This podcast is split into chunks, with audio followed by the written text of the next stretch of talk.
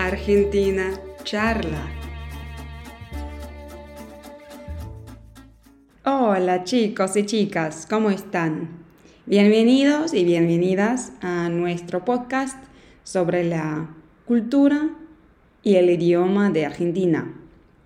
¿Y cómo es el español de Argentina? Cuando miramos películas y telenovelas, nos parece que todos hablan igual, pero en realidad son varios acentos y cada uno tiene su encanto. Hoy hablamos con María, una chica de una provincia que está viviendo en otra provincia.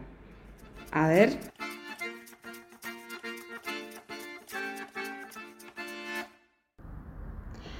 Hola María, ¿cómo te va? Hola Sofía, ¿cómo estás? Bien, qué gusto verte. Y pues hoy vamos a hablar de, del español rioplatense, de acentos distintos. Y pues, ¿de dónde sos vos? Eh, yo soy originalmente de Patagonia, del sur de Argentina. Es una provincia que se llama Neuquén. Muy bien, y vivís en Mendoza. ¿Y qué te parece? ¿Cuál es la diferencia que escuchás por tema de sonidos? Ah, ok. Sí, vivo en Mendoza hace 25 años ya.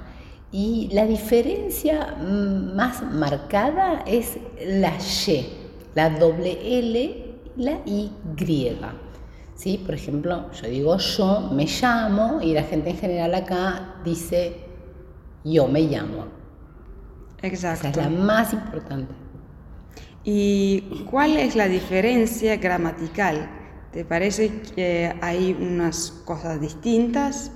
Sí, sí, sí. Lo más marcado en realidad es el, uso de los pretéritos, o sea, del pasado. ¿sí? Nosotros cuando eh, en general en Patagonia, en Buenos Aires y en Uruguay usamos siempre el pretérito indefinido para hablar de cualquier experiencia pasada, o sea, como si fue siempre un momento específico en el pasado. Yo fui, yo salí, yo conocí, yo viajé, yo estuve en Brasil cuatro veces.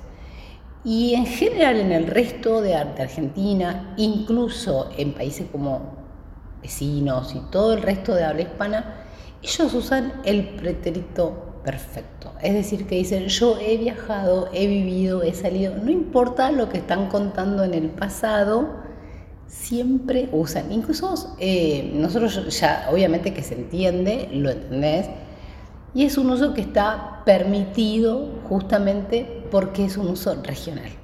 Sí, pero qué locura que uno eh, usa unas formas y otro totalmente distintas.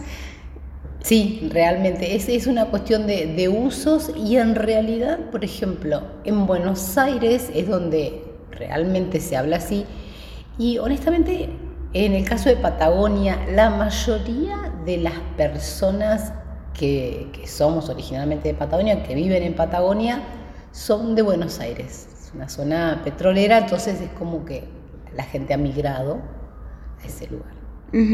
Y ya que vivís acá tanto tiempo, cuando vas a visitar a tus parientes o a tu familia en Patagonia, eh, ¿qué les parece tu eh, acento? ¿Ya es distinto o todavía es tipo patagónico?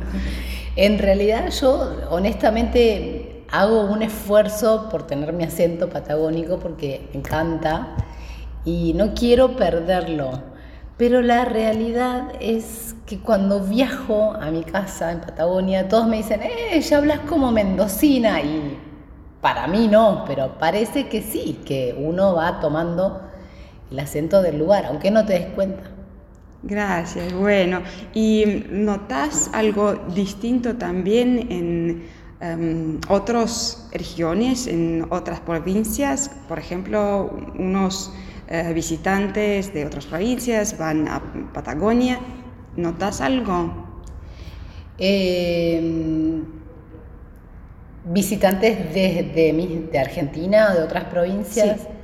Eh, sí. ellos siempre nos dicen que hablamos como porteños, que son la gente de Buenos Aires. Todo el tiempo van a decir lo mismo. A pesar de que es muy distinto, o sea, lo único que tenemos parecido al porteño en Patagonia es que hablamos con la Y. Callate, ¿cómo te llamás? Está lloviendo.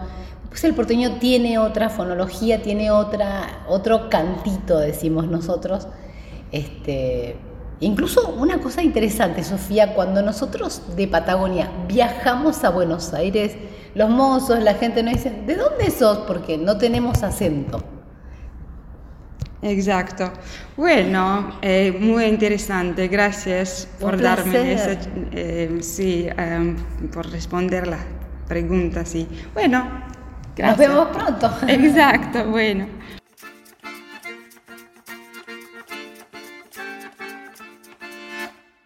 Argentina charla.